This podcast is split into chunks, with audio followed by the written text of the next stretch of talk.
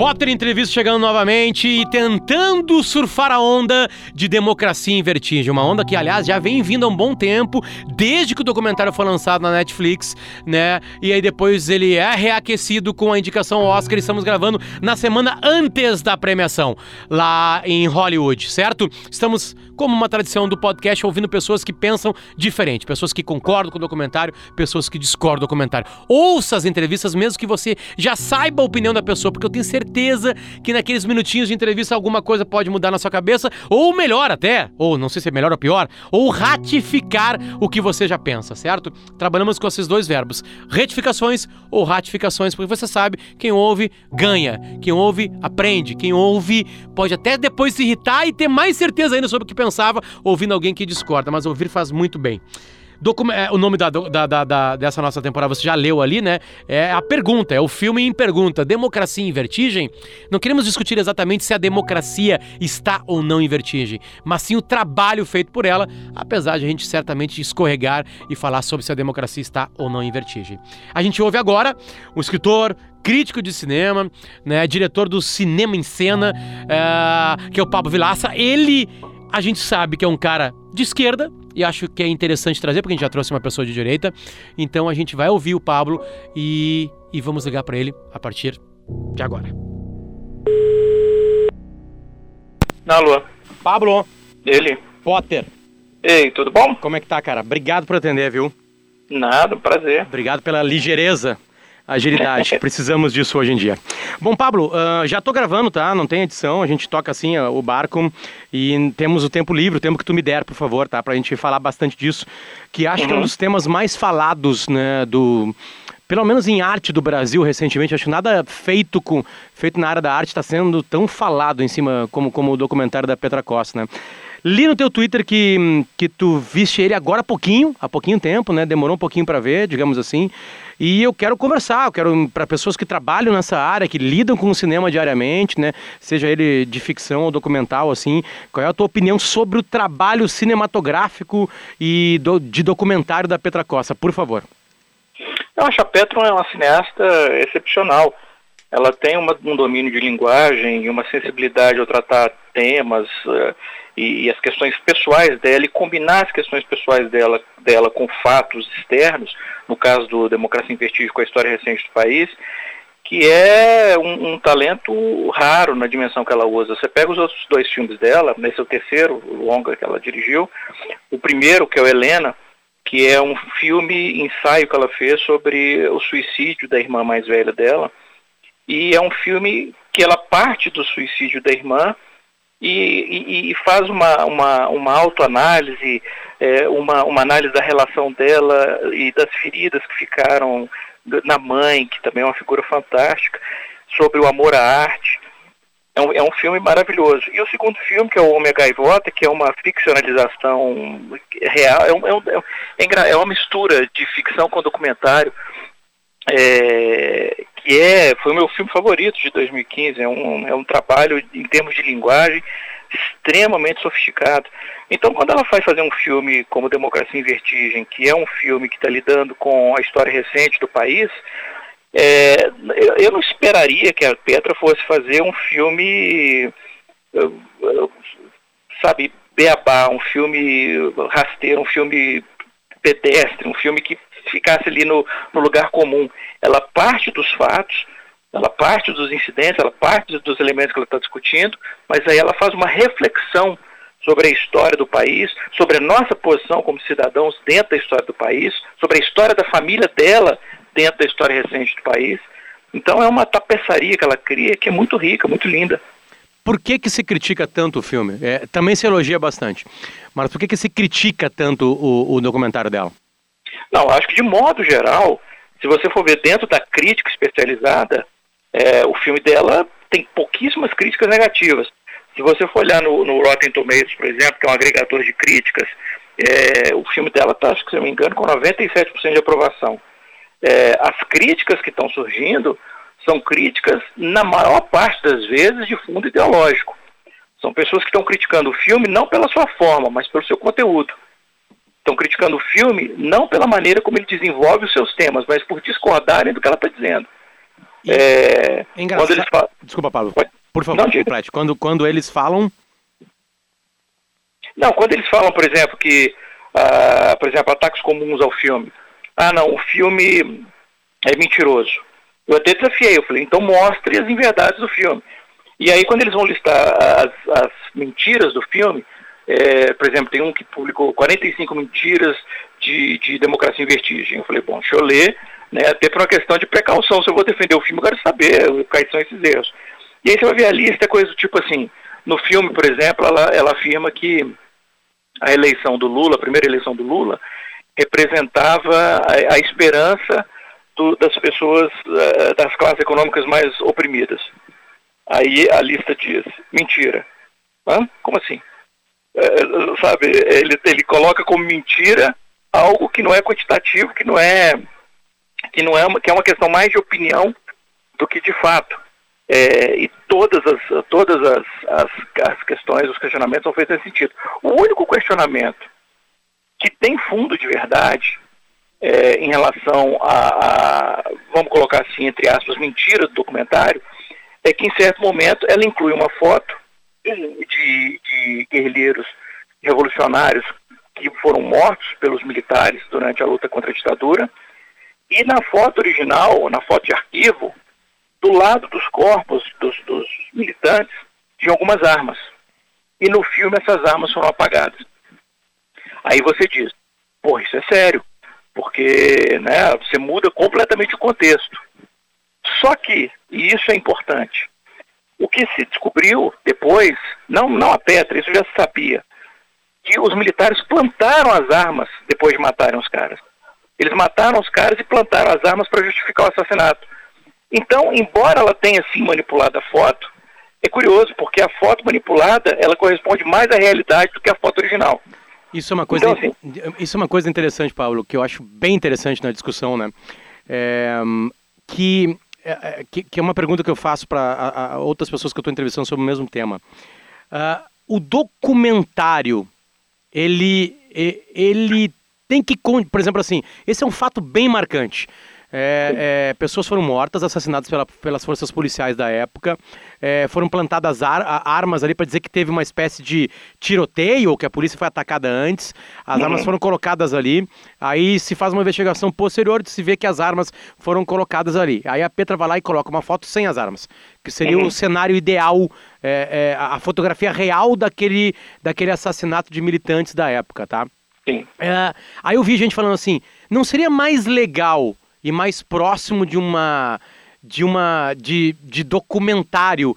A Peta não contar exatamente isso e mostrar ela tirando, contar a história da foto, abrir mais e não simplesmente esconder. Eu lembro quando ela foi entrevistada sobre isso, ela disse assim: "Eu estava esperando que alguém notasse, porque o que eu fiz ali foi para mim ela, ela faz uma espécie de arte de alguma forma, né? É uma linguagem quase, sei lá, subjetiva, né, de, olha, Assim foi a realidade. Eu estou mostrando para vocês a realidade sem explicar isso. A, a, minha pergunta é exatamente isso. Qual é a fronteira do documentário? Porque tu, tu começa isso de uma maneira crítica, né? É, a ela, né? Qual é a fronteira? Até onde pode se ir, se brincar com a verdade? Ou tem que ser sempre a verdade? Ou tem que ser a minha, a minha verdade? Eu pergunto pro crítico Pablo mesmo, é, é para eu entender melhor isso, porque eu vejo diversas respostas, eu não sei qual é a mais verdadeira, digamos. Olha, é, em relação, primeiro, específico a esse caso do, do Democracia em Vertigem, talvez tivesse sido uma solução mais elegante ou menos polêmica, ela fazer como você sugeriu.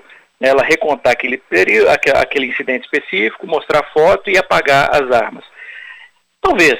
É, certamente ela evitaria questionamentos posteriores.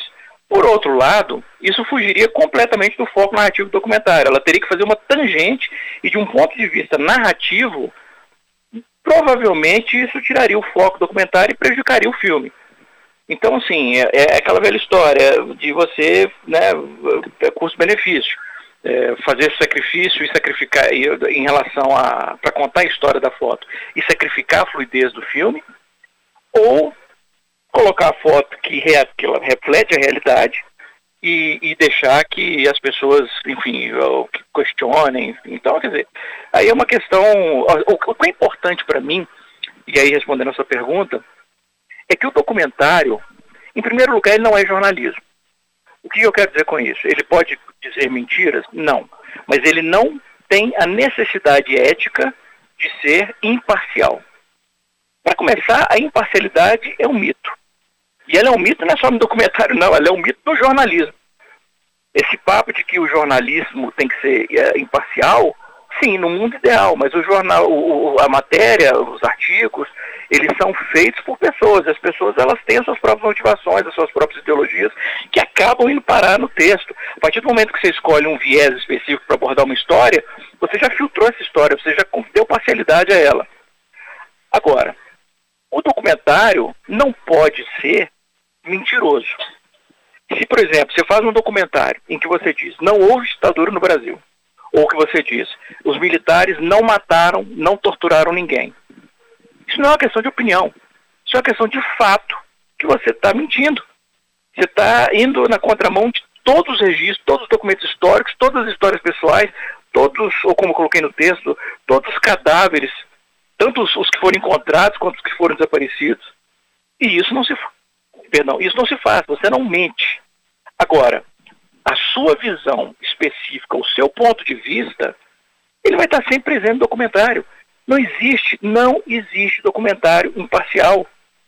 Isso é, isso é, uma, uma, uma, é um mito absurdo. A partir do momento que um cineasta, um documentarista, ele escolhe um tema, ele já se posiciona dentro desse tema. E ele vai contar aquele tema a partir da sua perspectiva. Isso é absolutamente natural e inevitável. Desde que ele não altere os fatos para adequar o filme à sua visão, isso não tem problema nenhum e que é o que faz a Petra. Por exemplo, você pode discordar que, por exemplo, falando, né, é, voltando ao, que eu falei mais cedo sobre a questão do, do Lula representar uma esperança para os miseráveis e tal, você pode discordar disso, dizer que não, peraí, isso é uma questão de opinião dela. Ela não pode afirmar com toda certeza que o Lula representava a, a, a esperança dos mais miseráveis e tal. Ok, isso é uma questão de opinião. Agora, você também não pode negar, porque isso é um dado estatístico, comprovado, não só por estudos no Brasil, mas estudos internacionais, que durante o governo Lula houve uma queda brutal na desigualdade econômica no país. Que durante o governo Lula, milhões de famílias deixaram a linha da pobreza. Que a fome, que era um problema endêmico no Brasil, deixou de existir. Você não pode negar isso. Então, isso não é uma questão de opinião, isso é uma questão de fato. Então, é essa fronteira que um documentarista, eu acho que ele tem que traçar com muito cuidado. Ele pode moldar a narrativa de acordo com o seu ponto de vista, desde que ele não fira a realidade. E a Petra faz isso em Democracia em Vertigem. Ela, ela, ela, ela conta o seu lado, a sua perspectiva, mas ela não altera os fatos. E é por isso que eu tenho segurança, principalmente depois de ter pesquisado, né, para ver o que o povo falava que era mentira no filme, de dizer, olha, tem mentira factual no filme? Então me mostre. Você vai ter que provar, porque não existe. Você pode discordar do ponto de vista da Petra, mas você não pode discordar dos fatos. Exatamente em cima disso, e tu definiu muito bem agora, Pablo, é, dizendo que os críticos ao filme é, são críticos que discordam de como ela está é, tá contando a história. O Sim. impeachment da Dilma, é, é, pelo que a gente nota hoje, é, vai ser um problema para historiadores daqui a 50 anos, assim, porque dependendo, de, dependendo do historiador, é, 50 anos talvez seja um, um, um, espaço de tempo pouco, um pouco espaço de tempo para a gente ver o que realmente aconteceu. Pablo pensa uma coisa, né? Sei lá. Uh, o... Não, eu discordo. Eu discordo, Potter, porque eu acho que a, a, documentação toda, o que, o que não falta em relação ao processo todo de golpe, e aí é uma coisa que eu falo na crítica e vou repetir aqui. No filme, a Petra usa a palavra impeachment. Eu, Pablo, uso a palavra golpe. Isso é o meu recorte pessoal. É, percebe? Assim, é, é, é, a minha, é a minha opinião sobre o que aconteceu. É, é, é, é, isso que o documentarista faz, ou que um crítico faz, um escritor faz. É, mas, enfim, seja golpe, seja impeachment, foi uma das coisas mais documentadas da história recente do país. É, e, e eu não acho que vai haver muita dúvida se você analisa todos os procedimentos e as inconsistências no procedimento e a falta de e as manipulações dentro de todo o processo, a hipocrisia envolvida em todo o processo, eu acho que não vai haver dúvida histórica de que a queda da Dilma foi algo absolutamente antidemocrático. É, funcionou dentro dos ritos democráticos previstos no sentido de que seguiu a Constituição. Mas de um ponto de vista de lógica da Constituição, de lógica democrática, eu não acho que vai haver muita dúvida em relação a isso, não. É, é, é, quer dizer, mas enfim, aí agora a gente está fazendo um exercício de futurologia, né? Não, ótimo, entender. ótimo, ótimo, mas era exatamente isso que eu queria. Exatamente isso que eu queria. É. Tipo assim, se, sei lá, se for, vou citar nomes agora aqui, tá? Se for o Leandro Narlock, é, vai ser algum tipo de impeachment. Se for, sei lá, uh, um outro, um outro, me ajuda aí, um cara mais. Não, mas a questão é que independente do ponto de vista, é isso que eu estou dizendo. Os documentos eles não mudam de acordo com o ponto de vista. O processo, o que aconteceu ao longo de todo o processo, não muda só porque o cara acha que aquilo foi de um jeito ou de outro. Então, assim, você pode ter um ou outro, ou dez é, historiadores que vão chegar e vão falar assim, não, isso aqui prova que foi um, totalmente certo, foi um impeachment que seguiu todos os ritos, realmente tinha que cair e tal. Mas eu duvido muito que eles vão, é, que eles irão configurar a maioria do corpo de historiadores que vão uh, estudar o período. Tem, é... tem, tem eh, no, no, documentário de Petra, é, uma, eu fiz essa pergunta para outras pessoas também, tá? Que é o seguinte: ela mostra os manifestantes. Eu vou, vou, vou tentar desenhar para melhor ficar na cabeça de quem está ouvindo, já que a gente não tem imagens aqui. Ela mostra um tipo de manifestante vestido de vermelho e um tipo de manifestante vestido de amarelo. Nos uhum. dois lados são milhares, milhões de pessoas.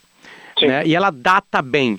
Isso como um, um documentário é válido ou aquilo é como a Petra olha? Porque tinha. É, é, eram universos muito múltiplos no meio daquelas multidões de verde, amarelo Sim e, e de vermelho. Por favor. Sim, não. Por, Sim, não. Porque se você for olhar, se você for olhar as fotos e os registros da época, né, e isso é história recente, é fácil ver isso. É, quando você vê, por exemplo, as imagens de grupos dos manifestantes, mostrando planos gerais, mostrando um grupo grande de pessoas, você via que existia sim eh, demografias bem distintas. Isso é, de novo, isso não é recorte, isso é fato, isso é uma questão de enxergar.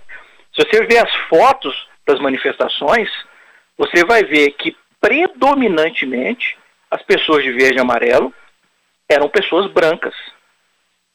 Isso é fato, é só olhar as fotos. Você vai encontrar negro, você vai encontrar, sei lá, asiático, você vai encontrar. Vai. Mas a maioria é de branco. É só olhar os registros da época. E se você for ver as manifestações é, da esquerda, a, a, a, diversidade entre os manifestantes é colossal. É, você pega até, eu lembro que na época, é, vários, ah, inclusive a Folha, e olha, ninguém pode acusar a Folha, embora eles acusem, né? Mas ninguém pode acusar a Folha de ser um jornal esquerdista. Hum. É bom, é, é, bom lembrar que a Folha publicou um, um editorial classificando a ditadura no Brasil de dita branda. Eles publicaram uma ficha policial falsa da Dilma dizendo que ela tinha matado gente, publicando um documento que era falso. Eles publicaram um texto no, no, no, no jornal dizendo que o Lula tinha estuprado um cara na cadeia. Então, quer dizer, não pode se acusar a Folha de ser esquerdista de jeito nenhum. A Folha fez uma série de vídeos na época entrevistando as pessoas de um lado e do outro, e de novo lembrando que a Folha apoiou as manifestações pelo impeachment. Claramente, inclusive ela divulgava no jornal as datas onde ia acontecer. Antes de acontecer, ela noticiava fato. Ela indicava onde ia acontecer. Mas você vai ver os vídeos que a, que a Folha fez, procura no YouTube, é, sobre os manifestantes. Cara, o, o perfil dos manifestantes de um lado e de outro era muito diferente. Era muito diferente. Então, nesse ponto, eu não acho que seja um recorte da Petra, não.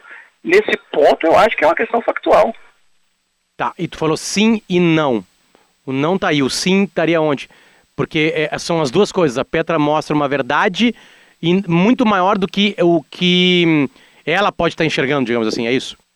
É, eu acho que o lado sim é que, como eu falei, o cineasta ele se posiciona. Perfeito. Então, talvez, se você tivesse, vamos, vamos ver do outro lado, por exemplo, se fosse um cineasta de extrema direita, ele não vai conseguir mudar, a não ser que ele use efeito digital, ele não vai conseguir mudar a demografia dos manifestantes. Ele não vai conseguir colocar é, manifestantes de, é, diversificados de, de, vários estratos sociais e econômicos é, pró-impeachment e não vai conseguir transformar a multidão contra o impeachment em um mar de brancos. Não vai conseguir fazer isso.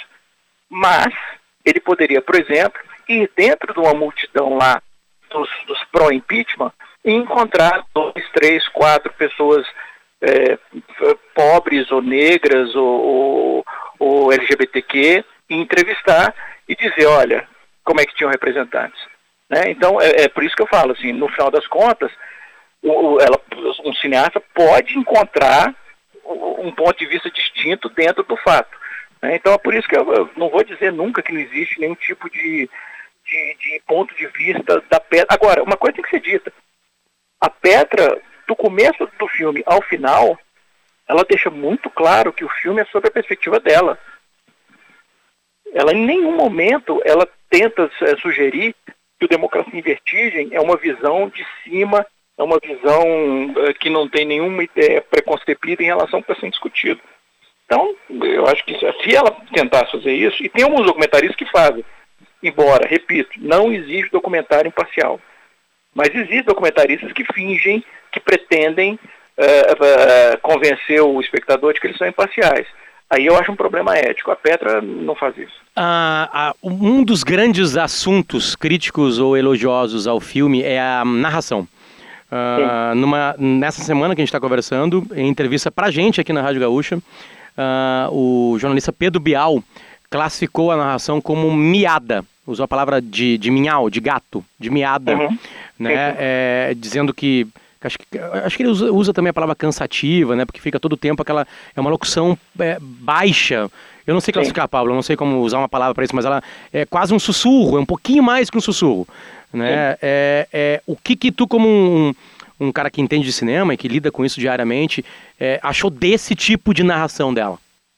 Bom, em primeiro lugar, o comentário do Bial foi extremamente sexista. Absurdamente sexista. Isso, aliás, é um dos maiores clichês quando você está atacando uma mulher, por exemplo, você não tem muito o que dizer. É, se você for ver, por exemplo, na, no, no, YouTube, as youtubers, se você for ver os comentários, constantemente vai ver gente dizendo lá, nossa que voz chata, nossa que voz insuportável, nossa que voz histérica, que voz estridente. Miado é uma forma diferente de falar estridente e histérica. É, isso é um, isso é um, isso é um, é um ataque sexista. Segundo, que a questão da narração, aí sim é uma questão subjetiva. Tem gente que vai se incomodar com isso, tem gente que não vai se incomodar.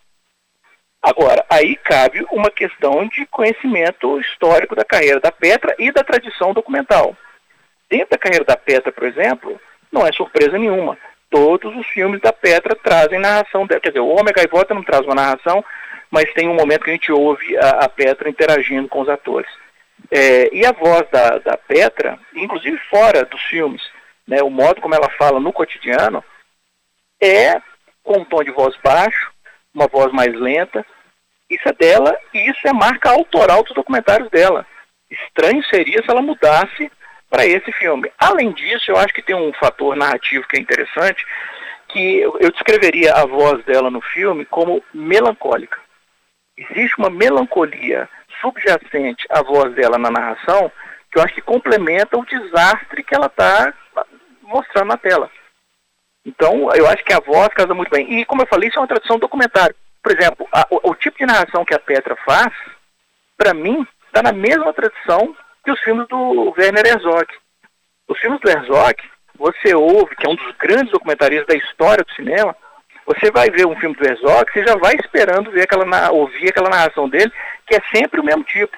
É uma narração com uma dicção lenta, cuidadosa, com sotaque carregado, em que ele faz, ele constrói umas imagens que muitas vezes são lindas, mas outras vezes são completamente absurdas, mas faz parte da tradição autoral do Herzog. Então, assim, isso é muito comum. O Michael Moore faz a mesma coisa. É, são narrações completamente distintas umas das outras, né? O do Michael Moore, da Pedra, do Herzog, mas o que eu quero dizer é que é, isso é uma tradição no documentário.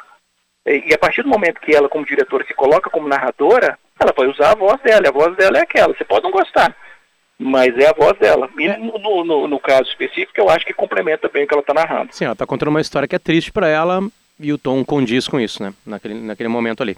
É uh, o que eu acho. Pablo, uh, uh, é, premiação, né? o Oscar, premiação é premiação, né? A gente, convenções e história montam o tamanho de uma, de uma premiação. Para quem vive de cinema, o Globo de Ouro sempre foi grande, mas agora está um pouco maior. O Oscar continua sendo pelo menos o mais comentado. Não, ao contrário. O Globo de Ouro sempre foi pequeno e agora está menor. Tu acha menor ele? Não, o Globo de Ouro é uma piada. O Globo de Ouro ninguém na indústria leva a sério. Ninguém. Ninguém. O Globo de Ouro é uma piada. Eu escrevi um artigo sobre isso chamado Quanto custa um Oscar e por que, que o Globo de Ouro é uma piada. É, o Globo de Ouro é uma, é uma, é uma, uma premiação que historicamente todo mundo sabe que ela é extremamente fácil de comprar.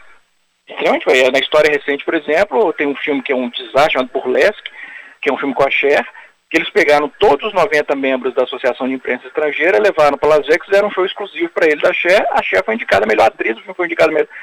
É, o Globo de Ouro, historicamente falando, todo mundo sabe que é uma piada. Agora, ele é televisado, televisionado. Então, assim, as pessoas vão, porque obviamente é uma questão de campanha, porque é isso que tem que se lembrar. O Oscar é uma eleição. São 8 mil pessoas votando, mas é uma eleição. Então tem campanha. Os estúdios compram anúncios, os estúdios fazem festas para os filmes, os estúdios promovem sessões especiais com a presença do diretor e do elenco para apertar a mão das pessoas depois. Os estúdios promovem jantares em homenagem ao elenco, aos diretores, para promover o filme para ganhar voto, né, em Los Angeles e Nova York, que são onde tem o maior número de eleitores da academia. Então, o Oscar é uma campanha. Se, você não tem, eu, eu, inclusive nesse artigo que eu escrevi no Cinema em Cena, eu coloco lá os dados. É, é, Estima-se que se você não investir pelo menos um milhão e meio de dólares, no mínimo, na campanha, o filme não tem chance de ser indicado. Não tem, não tem chance de ser indicado, não é ganhar não. Sem pelo menos um milhão e meio de dólares de investimento na campanha. É, então, quer dizer, é, é, é uma, é uma campanha. É, quando, quando é, para completar a frase sobre o Gol de Ouro, ele, aparentemente Perdão, ele é mais. Não, não, sem problema nenhum. Ganhei, ganhei informações sobre ele. É, porque é, ele, ele, é mais discutido hoje, ele, sei lá, ele é mais visto, digamos assim. Ele cresceu em. em o Globo de Ouro?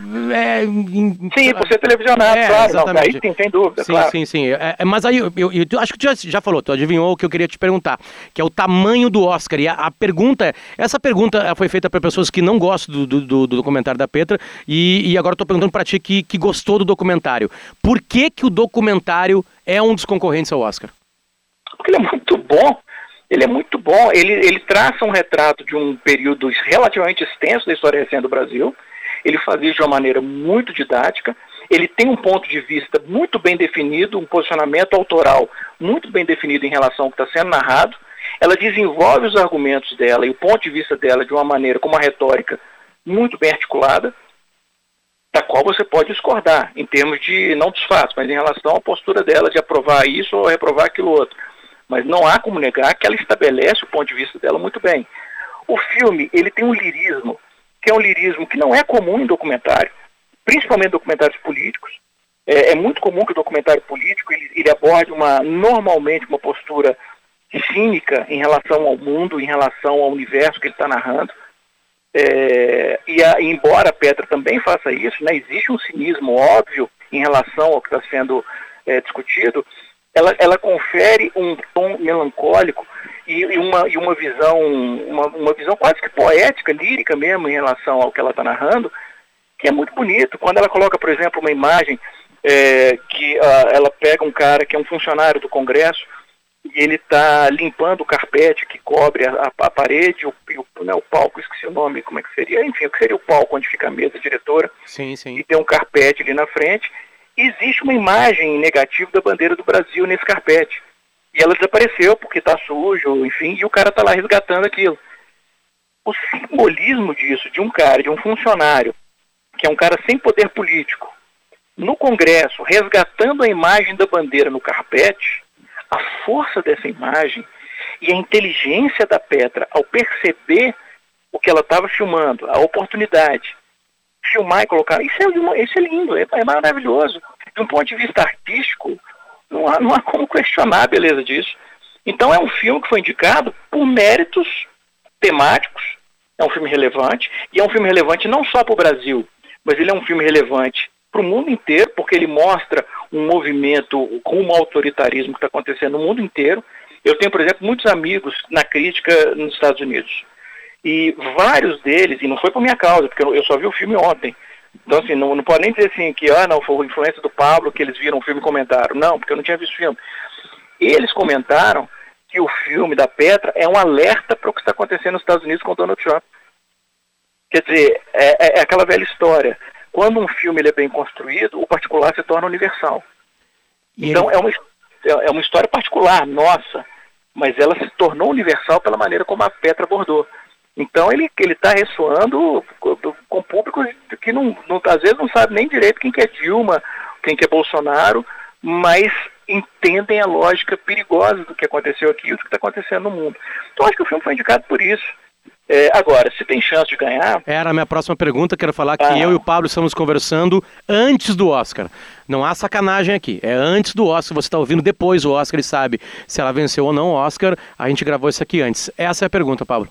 Tá, então vamos gravar duas versões. Uma eu falando que ganhou, outra que não ganhou. não, o que, que tu realmente achas que vai acontecer? Não, eu acho difícil. Eu acho difícil. É, eu acho difícil porque essa categoria de documentário é se, olha, eu, eu, eu diria que ela é a mais forte desse ano, em termos de qualidade, de consistência. Porque existe uma característica interessante, uma diferença na maneira como acontece a indicação na categoria de documentário e nas de curta-metragem em relação às outras categorias. É, na, na, nas outras categorias, cada, cada branch, cada, cada cadeira, cada ramo da, da academia vota na sua própria categoria. Então, pra, isso para escolher os indicados. Os atores votam em atores, diretores, diretores, diretor de fotografia em fotografia, montador em montador e assim por diante. Para definir os indicados. Aí depois que tem os indicados, aí todos votam em todas as categorias. A categoria, as categorias de filmes internacional, documentário e curtas, elas não funcionam assim. O que, que eles fazem? É, eles promovem sessões especiais de todos os filmes concorrentes e a partir da, de montam comissões e cada comissão vai ver um número X de filmes. E a partir dessas comissões, eles fazem uma pré-lista. No caso de documentários, se não me engano, foram 13. Então, eles, de todos os documentários que poderiam concorrer a um Oscar, eles fizeram uma pré-lista de 13. E aí, as pessoas assistem a esses 13 documentários e escolhem os cinco finalistas. É, mas para você fazer isso, você tem que comprovar que você viu todos, que é outra coisa diferente em relação às outras categorias. É, ou, ou, por exemplo, os atores, para escolher os, os, atores indicados, eles não têm que comprovar que eles viram todas as performances possíveis. Documentário, não. Documentário, para você votar, você tem que comprovar que você viu todos os indicados. E isso, normalmente, você vai ver refletido na qualidade dos indicados. Tanto filme internacional, quanto documentário, quanto curta-metragem. Porque aí é mais difícil você simplesmente fazer um lobby para indicação porque as pessoas viram os filmes. Como, então, é, que se, assim, como é que se prova, Pablo? Como é que eu provo? Eles fazem, eles fazem essas sessões oficiais. Não, não, eles ah, fazem sessões oficiais da entendi. academia com, com lista de presença, ou eles mandam um link e o link registra se a pessoa se viu ou não. viu todo ele, perfeito. É. é então, é, antigamente eles faziam só concessões é, presenciais, eles faziam sessões do filme, dos filmes, várias, não uma só, né? Faziam várias para justamente para quem não puder ir num horário e no outro faziam sessões dos filmes em Nova York e Los Angeles, com lista de presença. Mas agora, com, com a possibilidade da internet, eles mandam também links com essa que, que registra se a pessoa viu o filme ou não. É, e como eu falei, é uma categoria muito forte, muito forte. É, eu acho que todos os filmes ali são assim, filmaços. Eu acho que o Honeyland, por exemplo, que é um filme que eu vi na Mostra de São Paulo, e eu me apaixonei assim imediatamente pelo filme. Na, na nossa reunião da crítica para escolher os melhores, eu votei nele. Ele ganhou, inclusive, o prêmio de melhor filme da crítica. É, Ronnie Land é maravilhoso. O Parasama é um dos filmes mais impactantes que eu vi na minha vida. É uma história triste e, e, e, linda ao mesmo tempo, é uma... E não é, é, sim, e não só isso, mas é, é, é contado assim, é, de novo, falando sobre questão de primeira pessoa, é um filme que é muito mais em primeira pessoa que o filme da Petra porque a, a, a diretora ela filmou o, a, a, queda de Alepo.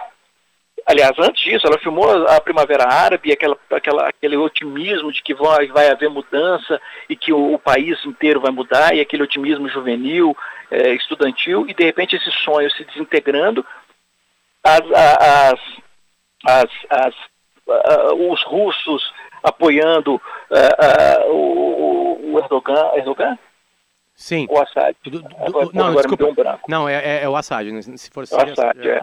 é. Agora eu estou confundindo Turquia com Síria, enfim. É. é. É, apoiando, e, e, essa, e a guerrilha é, entre, entre lados, guerra civil absoluta, deflagrada, destruindo a cidade. E aí ela mostra, por exemplo, cadáver de criança. Sabe? Que é, que é aquela coisa, você, né, tem gente por falando, ah, aí é sensacionalista, exploração. Eu não acho. Porque uh, uh, nesse caso específico, a gente está muito acostumado a ler no jornal, ah, um míssil atingiu um hospital em Alepo e morreram. Uma coisa é ler, a outra é você ver o cadáver de uma criança e o desespero da mãe em cima do cadáver do filho. É, isso faz com que a gente perceba a dimensão daquela tragédia. Principalmente porque ela e o marido dela, especificamente, que é médico, é, o, o, o, cotidiano do cara era isso, é tentar no meio daquele caos, daquele absoluto desespero, ainda tentar salvar as pessoas. Então, esse Paraçana é um filme absurdamente impactante, muito. E, e tem qualquer a indústria americana. A indústria americana está na Netflix, né? Está na Netflix. Para mim, é, é, eu gosto do filme, talvez seja o mais fraco é, dos indicados, embora eu goste muito do filme. É, mas esse, por exemplo, ele tem uma vantagem em relação aos outros. Ele conta uma história americana. Ele conta uma história de uma cidadezinha que dependia de uma fábrica para funcionar nos Estados Unidos. Essa fábrica fechou, a cidade entrou em colapso, até que os chineses compraram a fábrica e os, os, a população local fica super esperançosa, ah, agora vão os empregos e tal. Só que o, o, a, a, filosofia de trabalho dos chineses é completamente diferente da deles e é, uma, inclusive massacrante. Inclusive, até certo ponto, pode se acusar o filme um pouquinho de certa xenofobia, assim, sabe? Porque o, a, o modo como eles retratam a cultura chinesa é, é, tem alguns problemas. Mas é um filme de uma história americana, está no título, indústria americana. Então, isso é uma vantagem, né? Porque, assim, a maior parte dos membros da academia são norte-americanos.